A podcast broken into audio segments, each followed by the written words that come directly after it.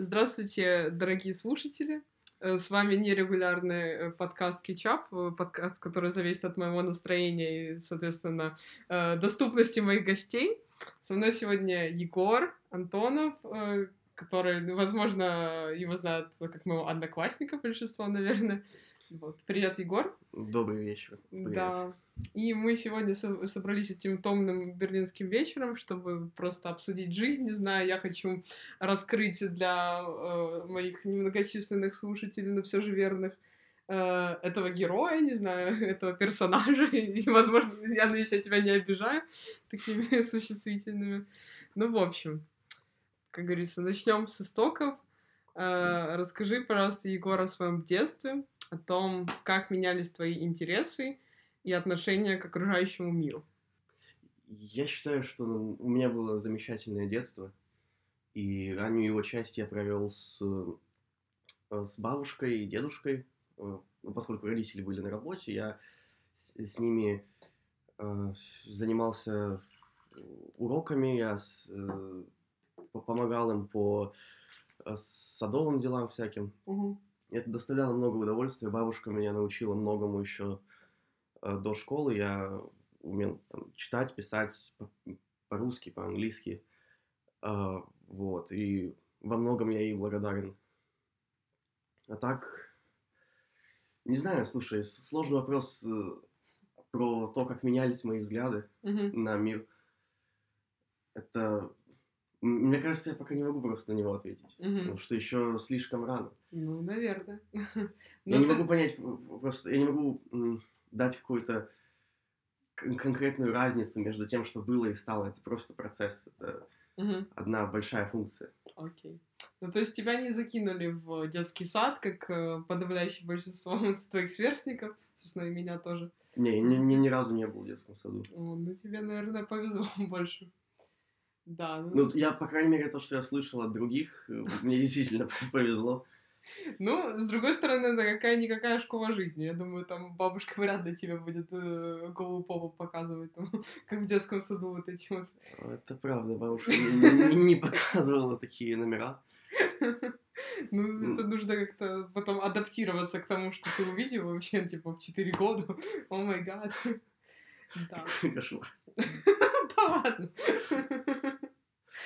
А, Ну что, было ли какое-то событие, которое сыграло большую роль в твоем становлении как личности? Таких событий было несколько. И первое, это, пожалуй, в седьмом или восьмом классе я общался довольно, довольно активно с одноклассником, с Тимофеем, и потом мы с ним поссорились, и вот это событие на самом деле стало очень важным, потому что он, э, ну, бумерское выражение, он тащил меня вниз, Мгм. и он занимался всяким непотребством, Мгм. и э, отчасти я модель его поведения перенимал, поскольку мы были друзья. Э, И это, это помогло мне очень сильно. Я, я не к тому, что он специально это делал, скорее всего, нет, просто так сложилось. Но после ссоры я стал искать э, какие-то увлечения новые. Я Мгм. стал заниматься музыкой э, в тот, как раз в тот момент. И это помогло мне понять, что какие-то внешние вещи, типа твоих э, привычек, э, одежды, манеры поведения не формируют э, э, в тебе хорошего человека обязательно. Мгм. И для, ну, то есть быть человеком это что-то больше.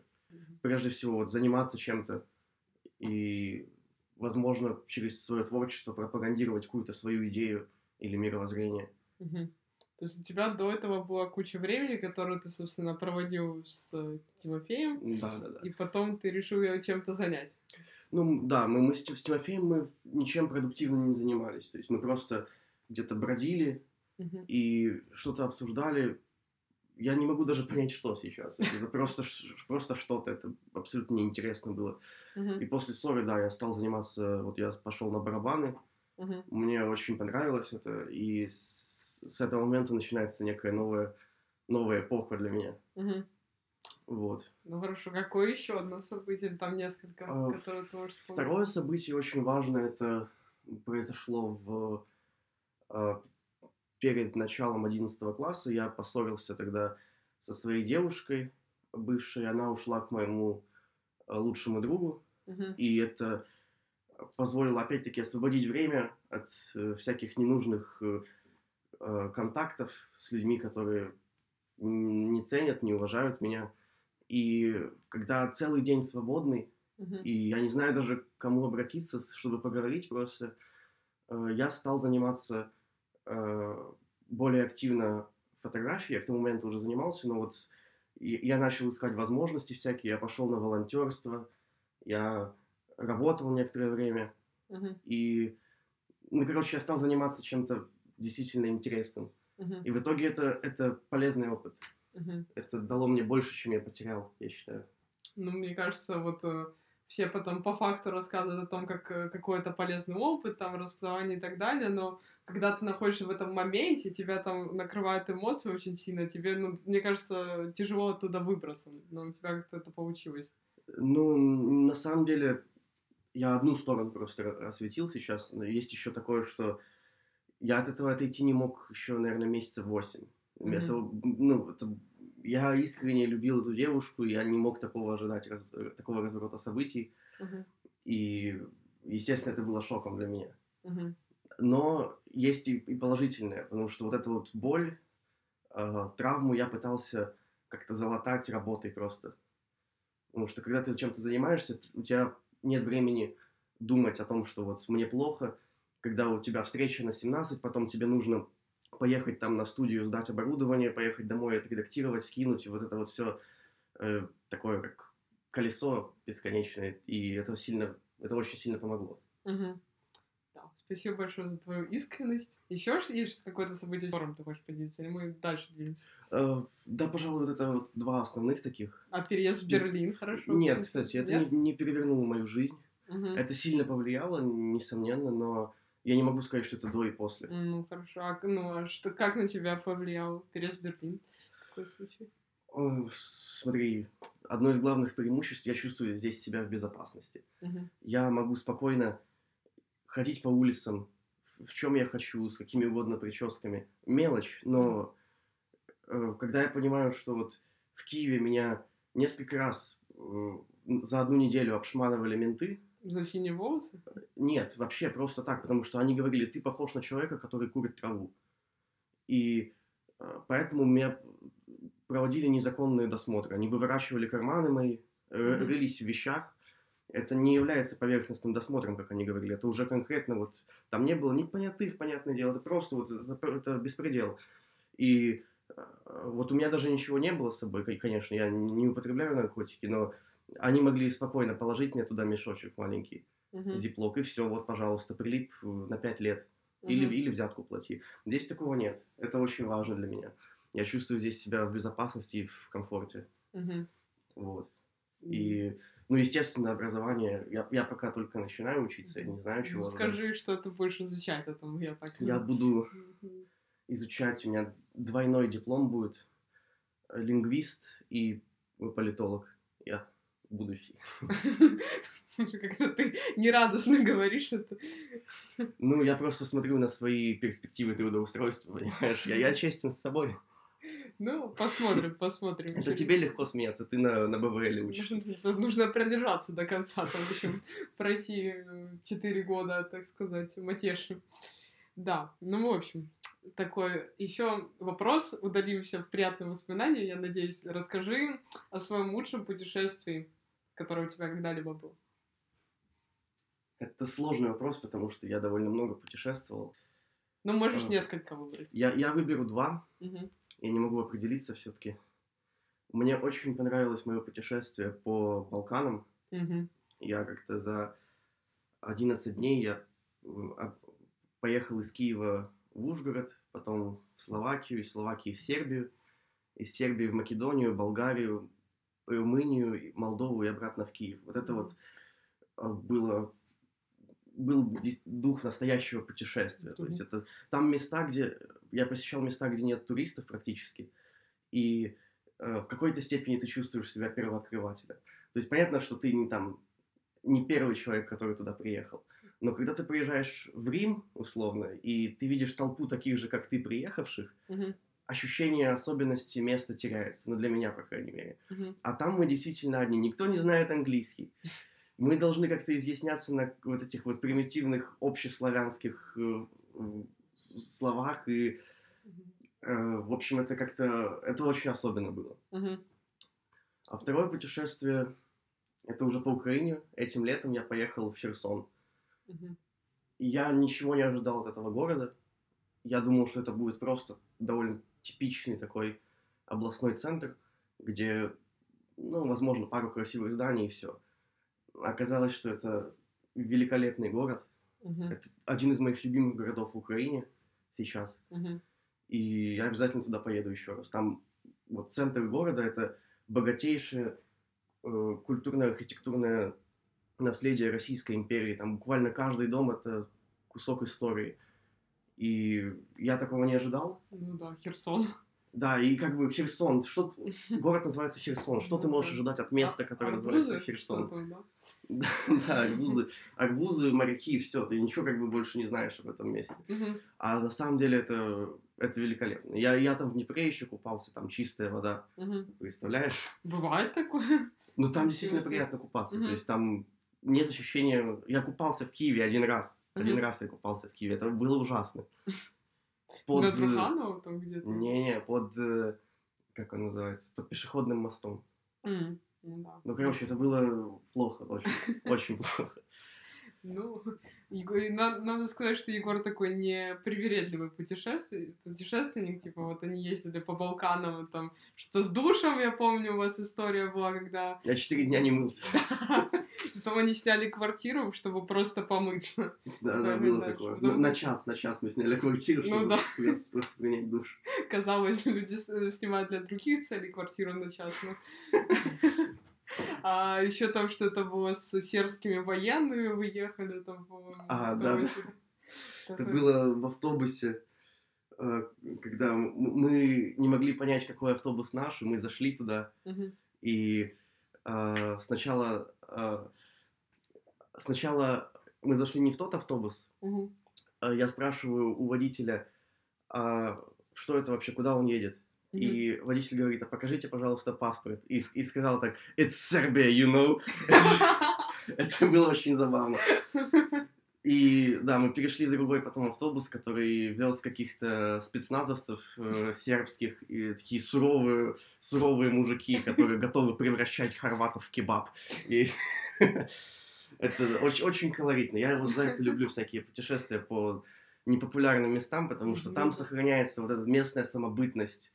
И она очень странная в большинстве случаев, но мне она очень нравится. Мгм. Да, ну про путешествия можно болтать много, наверное, но у нас эфир не резиновый.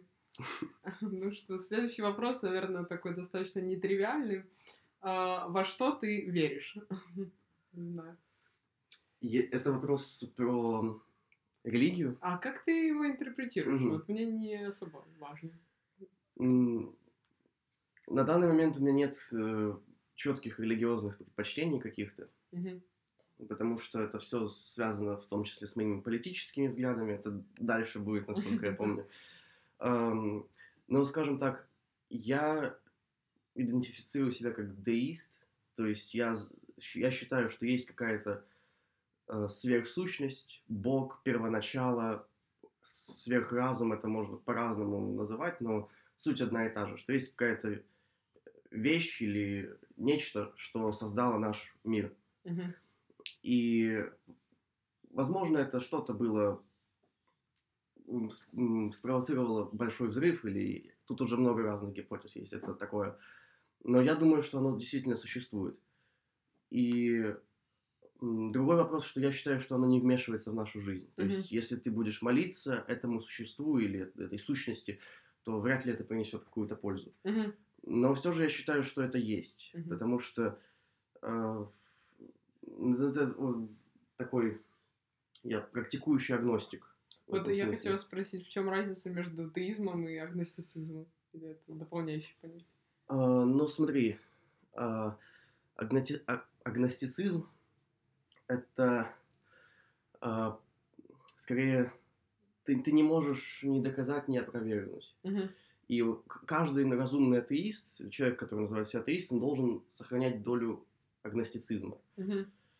А, вот. Но я, я пошел чуть дальше в этом вопросе. Я все же деист, то есть я считаю, что оно есть. Я, я пока не определился, что это именно. Э, Это святая троица христианская или это какой-то языческий бог или что-то еще. Я не, вот это вот не знаю. Но это предстоит мне, возможно, разъяснить в следующих, э, в следующие четыре года обучения на политологии.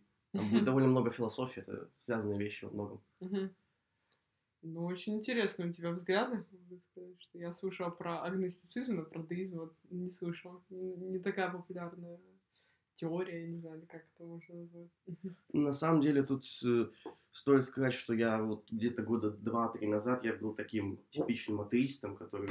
Типично. Ну да, на самом деле я, я, я был очень э, таким, я был очень поверхностным человеком. И в этом, в этом опасность всех современных идей, я считаю.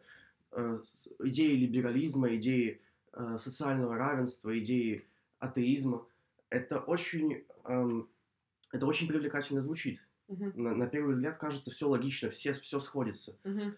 Но э, стоит копнуть глубже, и ты видишь много противоречий. Ты видишь, что все, все значительно сложнее. Мир Мгм. очень сложный. Это... Он кажется простым. И на свой юношеский максимализм, который у меня тогда присутствовал в большей степени, чем сейчас, Мгм. хотя сейчас у меня он тоже есть в определенной доле, но все-таки меньше уже. А, это идеально накладывалось. И я был таким леваком, атеистом, революционером. А, Я хотел справедливости, я хотел, вот, ну, короче, все, все то, что очень любят современные молодые Ну люди. да. Я, я их могу понять, просто, просто я стал да- дальше, глубже копать. И мне пришлось э, отказаться от своих воззрений. То есть это, это процесс э, эволюции взглядов. Это Мгм. неизбежно, если Мгм. ты изучаешь. Ну да. Собственно, об этом э, давай тогда. э, Сначала обсудим твои политические взгляды, раз мы сюда уже зашли. Тут уже Егор разминает косточки, тут подтягивается позвоночник. Ну, потому что они действительно у тебя нетривиальные, как бы, мне кажется, не очень э, нетипичные для нашего, так сказать, Z-поколения, если можно это так сказать. Зумеры, да. Зумеры, да. Привет всем слушателям. Но эм, довольно сложный вопрос, потому что мои взгляды, во-первых, в них есть до сих пор много пробелов, которые я еще не закрыл. Э, Есть вещи, к которым я не определился, как я отношусь. Э, Должна ли существовать свобода слова, к примеру? Потому, ну, это довольно сложные вопросы, которые требуют отдельного рассмотрения, поэтому я не могу по каждому вот вопросу дать какой-то четкий Ну, я ответ. Но да. в общем и целом, э, я, если брать вот эти типичные политические координаты, я Мгм. их не люблю, потому что эта система исключает много различных версий политических взглядов, но э, я нахожусь в правом верхнем углу, то есть я правоавторитарный человек, э, и тут важно сказать, что я не гомофоб, я искренне не понимаю гомофобию, я не расист, к примеру, А, то есть э, просто у людей есть стереотип, что если ты правый, Мгм. и тем более, если ты правоавторитарный, то ты нацист. Да. Или э, что ты, ты лысый урод, который бьет людей на улицах. Ну, Мгм. это такой же недалекий стереотип, как то, что, там, не знаю, феминистки все не бреют подмышки. Ну, Мгм. это, это бред, очевидно. И да, но, но я, я склоняюсь к аристократическому построению общества. Моя, мое любимое государство – это Римская империя. А. Есть, Точнее, ой, я прошу прощения, Римская республика. Римская Мгм. империя мне не нравится, вот Римская республика. Мгм. Да, это я считаю, что это лучшее, что было. Ну, опиши их модель, если можешь так, пожалуйста. Но суть в том, что есть определенные, определенный класс людей, Мгм. патриции, э, которые занимаются управлением государства. Потому что управление государством... Начну издалека. Мгм. можно будет потом это подправить, если немного сбивчиво сказал. Мгм. Я считаю современную модель демократии, плебисцитарную демократию, несовершенной. Я считаю, что это плохая модель управления государством. Потому что ам, это очень просто объясняется. Вот я, я не могу знать, как лучше выточить деталь на заводе. Я ни, ничего не смыслю в токарном деле, деле, к примеру. Так какого черта токарь э, должен смыслить в делах государственных? Мгм. Он прекрасен в своем ремесле.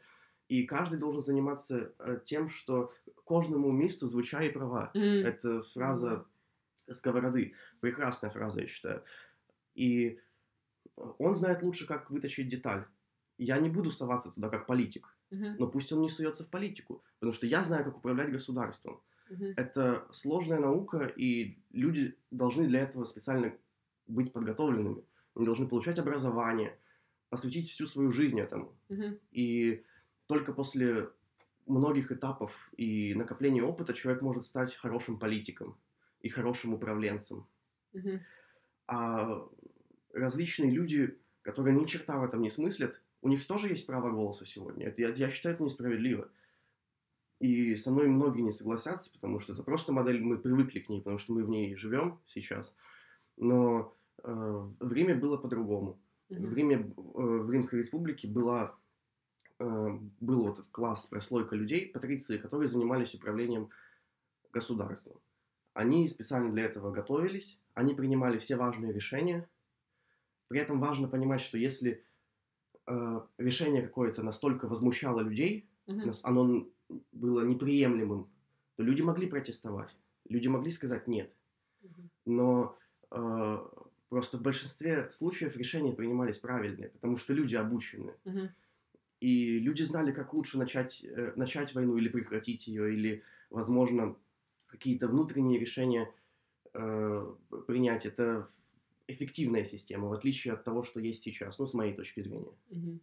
Ну хорошо, тогда, не знаю, можешь назвать государство политическая модель, которая тебе наименее импонирует?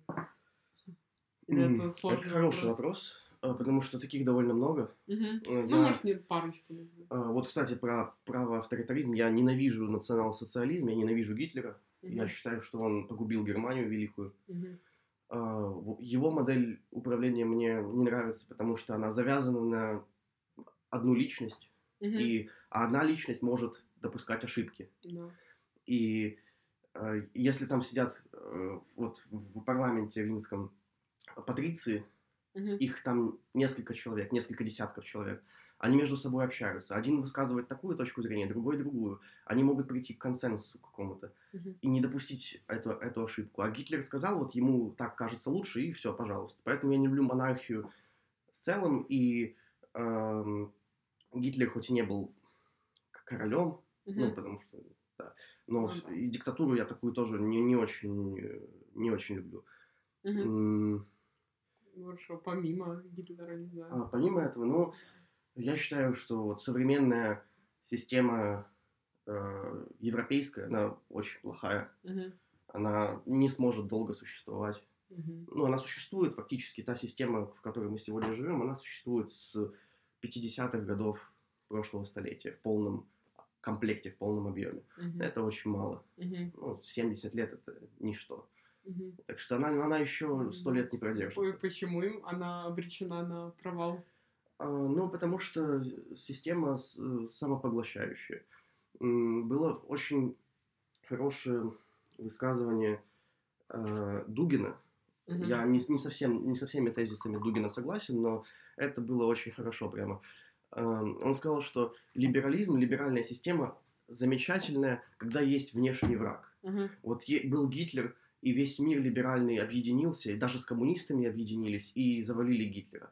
Потом весь либеральный мир объединился против коммунистов, против Советского Союза, и Советский Союз тоже пал. мгм, А врага внешнего сейчас нет большого да. а, больших конфликтов вот такого масштаба, как Второй, Вторая, Вторая мировая война, уже, ну, их нет. Мгм, И система начинает поедать саму себя. Появляются вот, вот эти все коммунисты, которые сейчас очень популярны, ну, вот эта гендерная движуха вся и прочее. И это, это расшатывание государства изнутри, я Мгм. считаю. Это, э, кроме того, в Европе очень большие проблемы с рождаемостью в большинстве стран. А как, как государство будет продолжать существовать вообще? Кому ты передаешь управление государством? Если у тебя, скажем, Беженцам. ну, тогда это уже получается подмена понятия. Это уже получается не, э, не Франция, а, подобие Франции это уже какая-то симуляция получается. Ну, это, это короче, странная вещь, Мгм. с моей точки зрения. И поэтому нужно поддерживать как раз, вот в, в Израиле это круто реализовано. Мгм. У них есть, Израиль, израильская наука топовая, у них лучшие разработки всякие, военные, техника и прочее. Но при этом они поддерживают традиционные ультраконсервативные ценности э, иудейские. Мгм. У них есть эти коммуны, где они, они живут там, э, они освобождаются полностью или почти полностью от налогов. И это способствует тому, что э, развивается как наука, как передовые отрасли, э, так и сохраняется рождаемость, и у них нет проблемы с тем, что э, через 10 лет евреев будет значительно меньше, чем, чем было. Мгм. Вот. Это я считаю правильно. Мгм. Ну, а что ты думаешь, а, а, может, если я тебе задавала уже этим вопросом, скажи, но что ты думаешь об Америке, о ее современной, сказать, модели?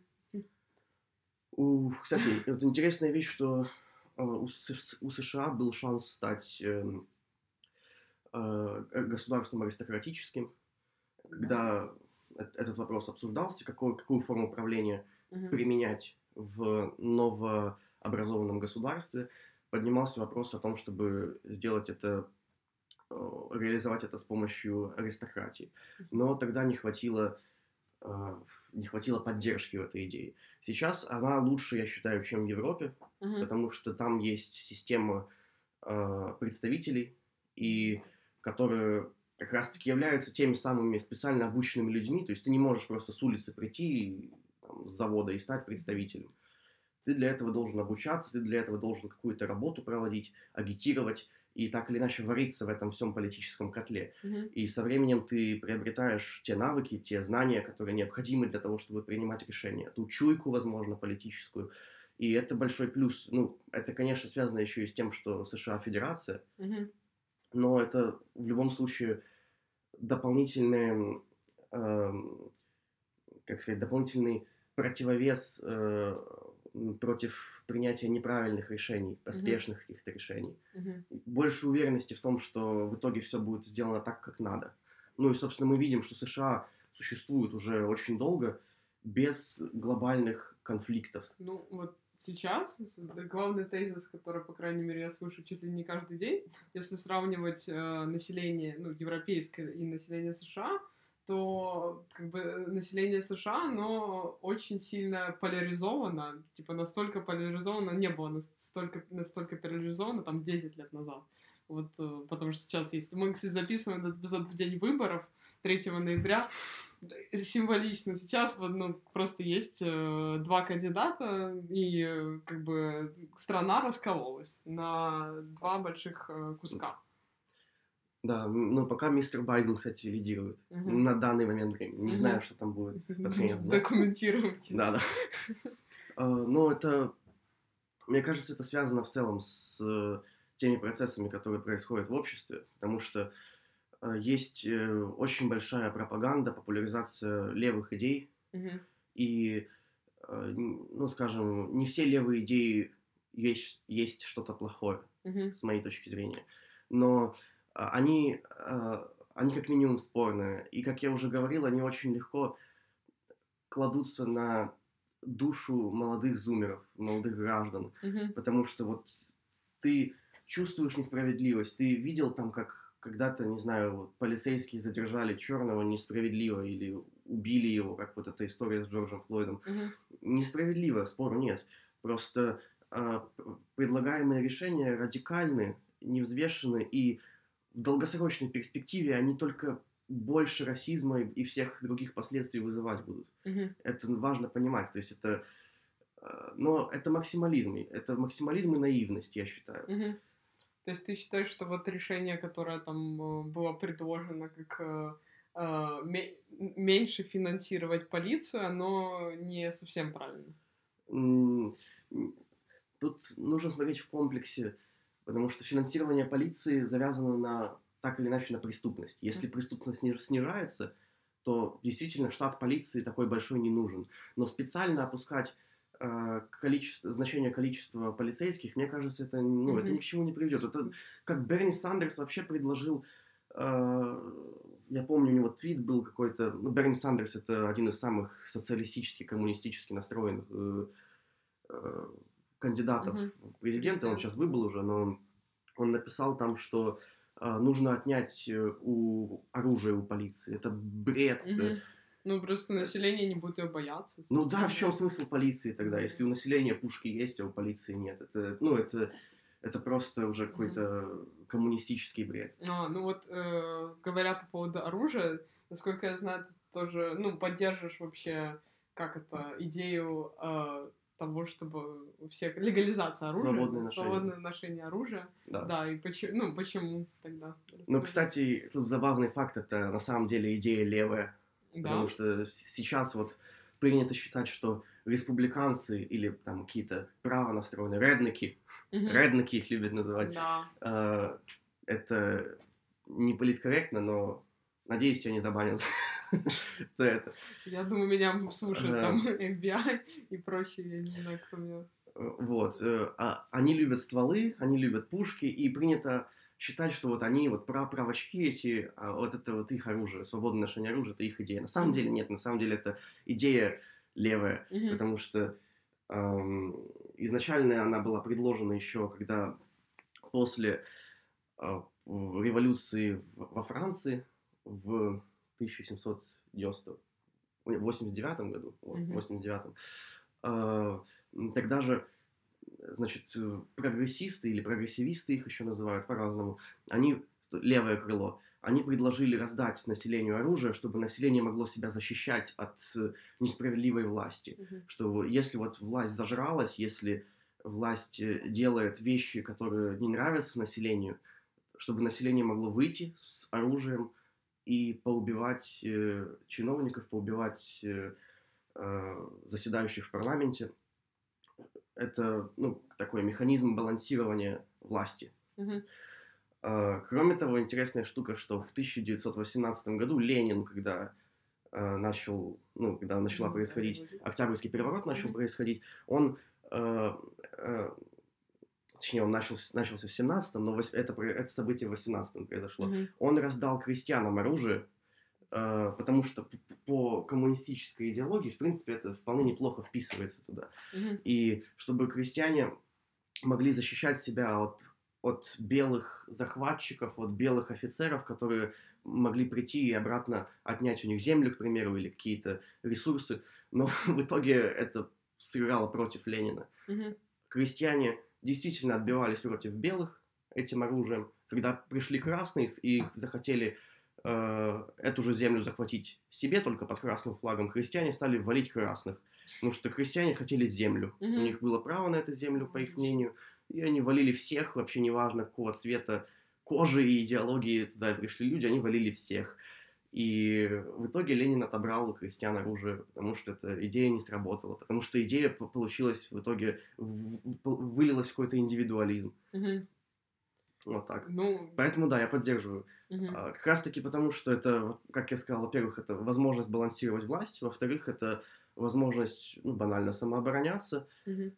и в-третьих, это снижение преступности, потому что оружие работает неплохо как превентивная мера, потому Мгм. что я не буду нападать на тебя, к примеру, с целью изнасиловать, если я знаю, что у тебя может быть пушка. Мо- У тебя может быть ее и не быть. Мгм. Но поскольку в нашей стране это разрешено, Мгм. я знаю, что ты мне отстрелишь яйца, как только я к тебе п- приближусь и, на- и на- и начну там что-то э, трогать. Мгм. И я, я этого боюсь. Я не полезу к себе в дом, потому что я знаю, что ты не будешь дожидаться полиции, как, пока они там приедут и что-то сделают. Ты просто возьмешь, возьмешь и застрелишь меня. Ну, Мгм. это показывает практика, что это работает. В Мгм. Чикаго это очень хорошо сработало в 30-е, когда там разрешили оружие. И сначала, в первые два месяца, э, количество убийств и всяких насильственных преступлений очень сильно повысилось. Мгм. А потом оно упало Мгм. ниже уровня изначального. Поэтому э, это, я считаю, что это благо. Ну, давай тогда переместимся немножко в плоскость э, любимой украинской политики. Я знаю, что эта тема очень болезненная для нас Да. всех. Ну, не знаю, что ты думаешь о с, на, на момент записи подкаста, вот ноябрь 2020, что ты думаешь вообще о том, что происходит, о нашем гарантии Конституции, собственно, э, этих э, его партии? Не знаю, также можешь рассказать, если ты, э, ну, следовал за новостями что про, конституцион... про Конституционный суд сейчас, mm. про вот эту всю движуху. Ну, я могу сказать одно слово про нашего президента, ну. любимого. Залыбипка. Я считаю, что оно очень хорошо описывает все его качества, главное, и качество его приспешников. А, я отношусь крайне отрицательно к этому персонажу и к его партии. А, ну, собственно, это показывает, э, опять-таки, экономика, и это показывает э, ситуация в государстве с отношениями с Европой. Mm-hmm. Потому что, вот как Катя уже сказала, э, несколько дней назад, дней пять, пять назад, mm-hmm, может, да, да. Конституционный суд принял, а, он отменил, Конституционный суд отменил решение э, реформ, которые усложняли коррупционерам жизнь. Mm-hmm. То есть там электронные декларации, э, какие-то то есть электронную декларацию, ну, если когда это решение вступит э, в силу, электронную декларацию уже не, ну, не, не можно будет просто найти чиновника какую-то электронную декларацию, открыть и прочитать. Да, да, и спросить потом вот у него, откуда деньги. Если угу. зарплата такая, откуда деньги? Угу. Um, вот там, там несколько пунктов. Я помню, что ну, всех больше всего возмутило вот про электронные декларации. Ну, да.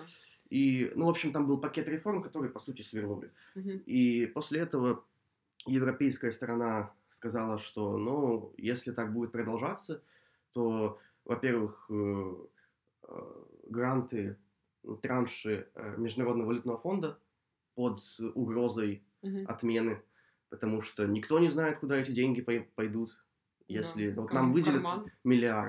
А мы даже не можем проследить, там, что, что они декларируют, не декларируют. Да. Банально это. Прозрачности никакой ну, нет. Ну самое стрёмное про безвиз, конечно. Да, и, и сказали, что отменят безвиз, если это, ну, если это вступит в силу, это, это, это бред. А, тут уже, понимаешь, даже рассуждение Порошенко был плохой. Он, я, я считаю, что он был лучше, чем Зеленский, но он был плох. У него были косяки. Это отрицать глупо. Но посмотри, черт возьми, что происходит. Если тут не нужно сравнивать даже Зеленского с Порошенко. Угу. Просто хорошие вещи, которые раньше были введены, неважно кем, угу. они отменяются. Угу. Это значит, что нынешняя ну, под власть... угрозой, давайте так. Ну, все делается для того, чтобы угу. это отменилось. Угу. Кучу людей из предыдущего, как из предыдущего правительства uh, повыгоняли. Угу. Они были, скажем так, они не были за Порошенко. Они просто делали свое дело хорошо. Угу. А, и стояли вот э, на пути коррупционеров. Их повыгоняли. Угу. И все делается для того, чтобы вернуть 90-е, чтобы угу. вернуть вот это э, кумовство, угу. которого у нас и так полно.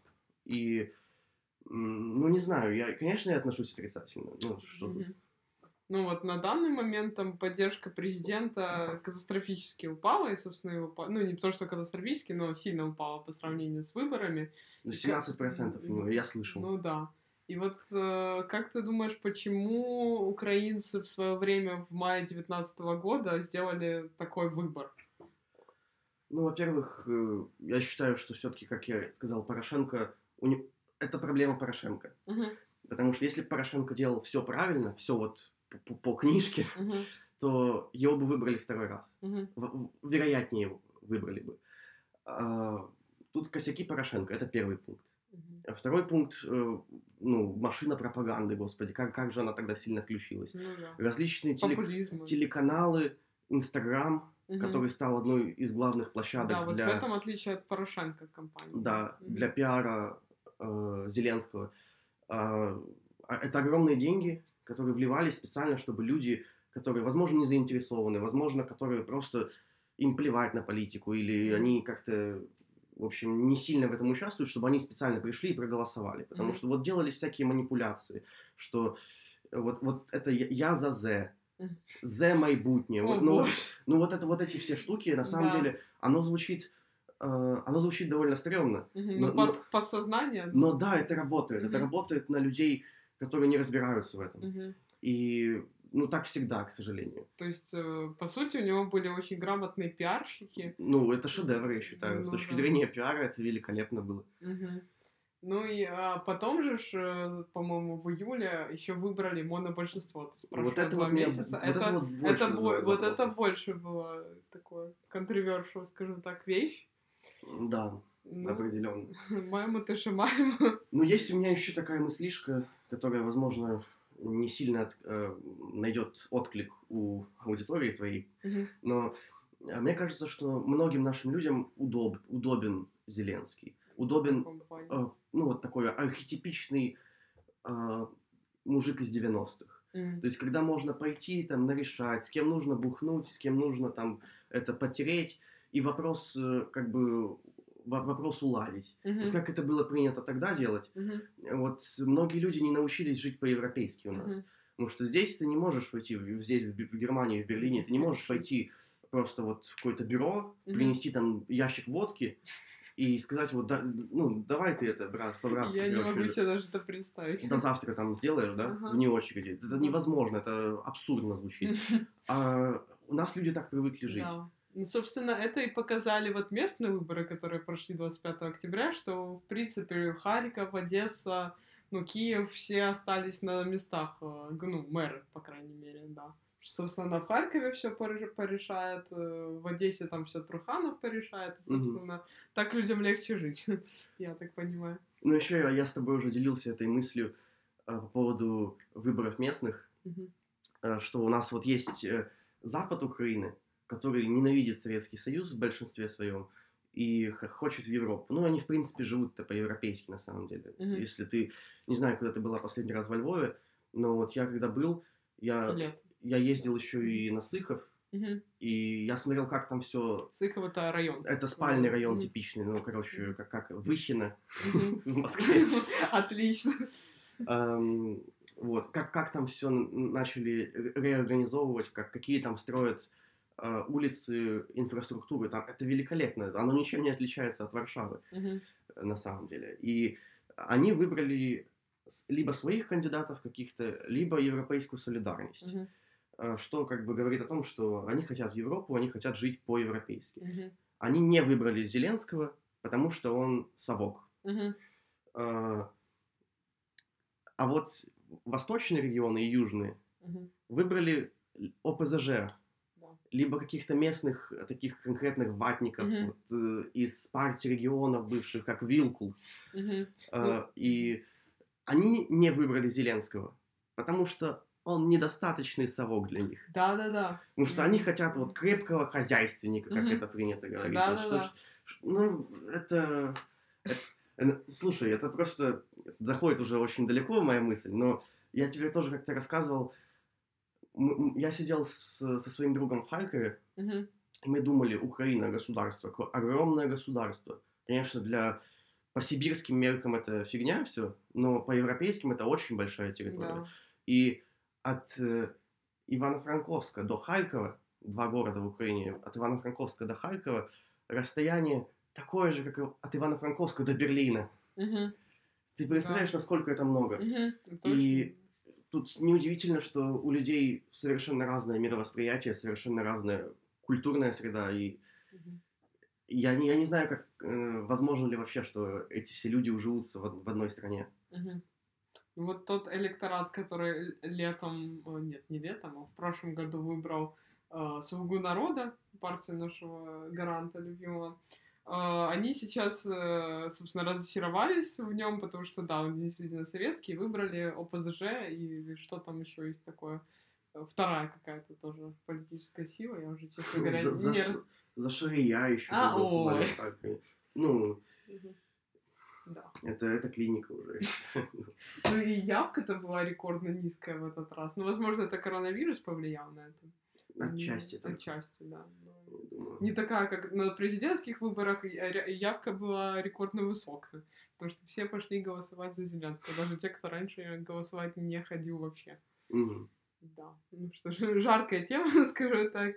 Эм, Давай, э, типа, в каком-то более спокойном русле перейдем. Расскажи о своих хобби и интересах. Чем ты, не знаю, занимаешься в свободное время. Я фотографирую. Сейчас это, пожалуй, главная мое, э, главная сфера деятельности для меня. Мгм. Я также люблю снимать видео на, на камеру, дрон есть, и э, я путешествую специально для того, чтобы снимать какую-то социалистическую архитектуру, потому что это одно из главных моих увлечений, именно архитектура соцлагеря, модернизм. Э, Прекрасно, я считаю, это одно из лучших, а- одна из лучших вещей, которая создана человечеством вообще. Мгм. Ну, такой мой как фетиш небольшой, что ли. Вот. э, Помимо этого, ну, сейчас вот конкретно я начал учить норвежский. Э, А так, э, ну, иногда еще играю на музыкальных инструментах.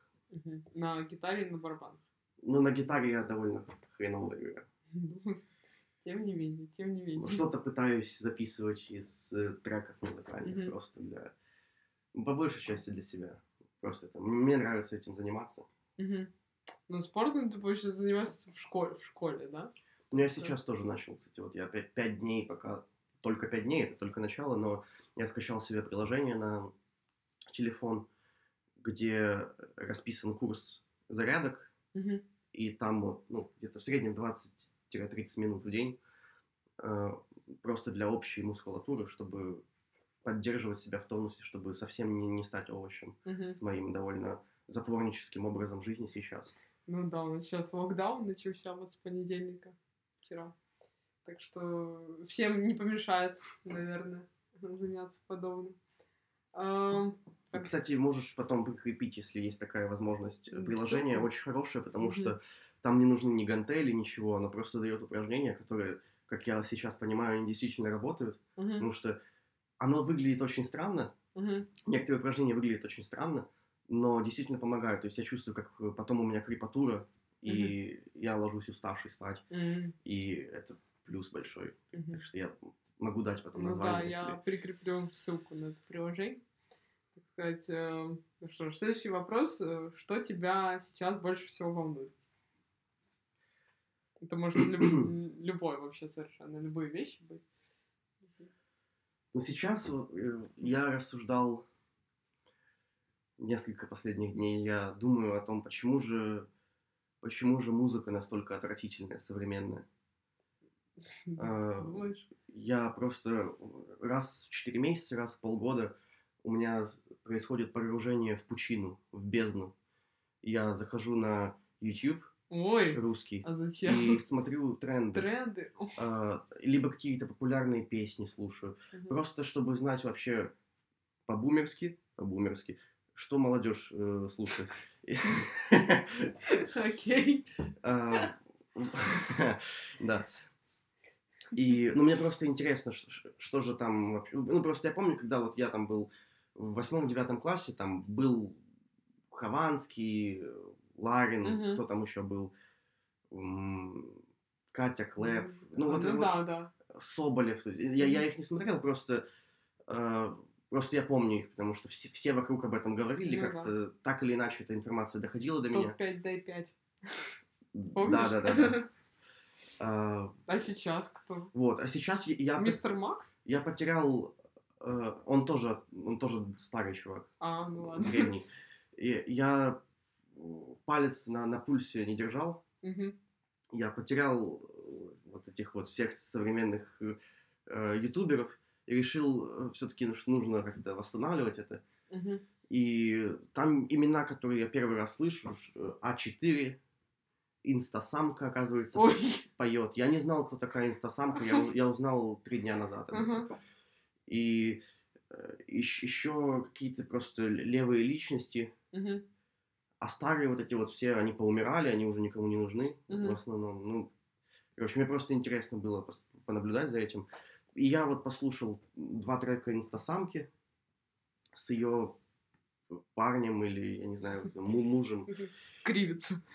А, Да. Я посмотрел еще песню э, новую Моргенштерна э, feat с Тимати. Окей. И э, LJ тоже несколько песен. Я это все не слушаю, это просто Просто культурологически... тут уже все подумали, что ты это слушаешь. Не, ну просто Нет. это, это важно обозначить, Ну понимаешь? Это очень важный ярлык для меня. Я очень... В музыке я сноб. И я вот это вот все послушал, я думаю, ужас просто.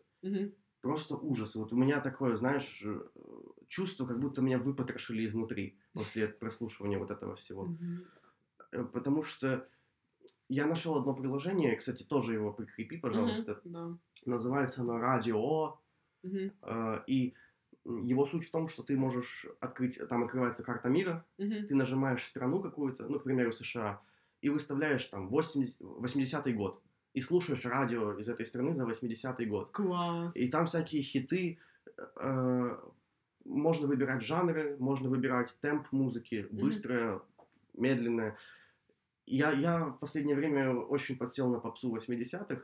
Мгм, Там, там тоже есть фигня, там есть э, проходные абсолютно песни, но мгм. там есть очень классные, э, очень классные треки. Вот я слушаю, какая-то певичка однодневная буквально, то есть она там пару треков выпустила, никто ее не, ничего не помнит. И мне хочется все равно сыграть, потому что там какие-то интересные решения музыкальные э, применены.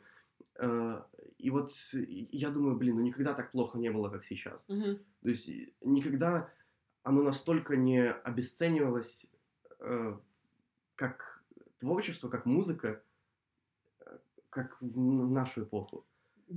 Вот, Вот я, я, я пока не могу объяснить, почему. М- Мгм. Мне так кажется. ну, ты как, ты можешь вообще предположить, почему там поколение, которое идет за нами, или наше поколение, почему, что их, типа, этих людей вообще привлекает в подобных жанрах?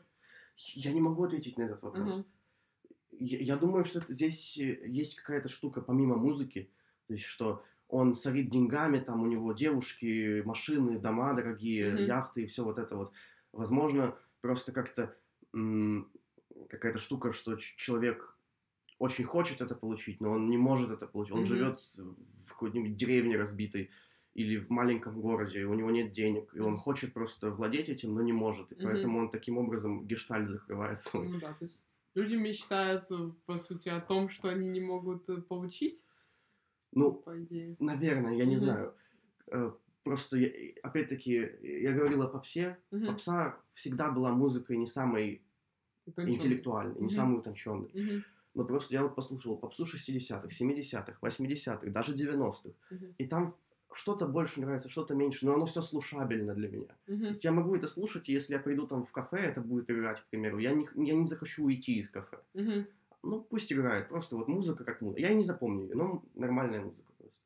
А Мгм. если Моргенштерна включат в кафе, ну или кого угодно из современных рэперов, я не знаю, кто там на, на Западе, э, Я это ж знаю. Моргенштерн это же явление на самом деле просто калька с Запада. Там вот Мгм. Ли- Лил Памп Дрейк был. там какой-то. Короче, вот это вот все, оно идентично. Ага. Оно идентично и одинаково отвратительно. Я уйду из этого кафе, если там включат это, эту музыку. Мгм. Вот к чему я говорю. Никогда такого плохого не было. Я не Мгм. знаю почему. Ну, я просто еще не погружалась в пучину, мне страшно пока заходить в тренды Ютуба. Я, возможно, я зву- звучу как сноб, но, типа, реально. Давай пять. Да, я пока не могу это э, понять, понять и простить, как говорится. А, ну, а какая музыка тебе нравится? Скажи. Я боялся этого вопроса, потому что из всех вопросов это самый сложный. Да. Ну, можешь не отвечать. Я очень люблю... Я, я, я люблю хорошую музыку. Я слушаю только хорошую музыку. Ага. То есть Моргенштерн нехорошая все таки Нет, нет, это отвратительно. Э, Я... Мне кажется, там и Кать сидит сейчас.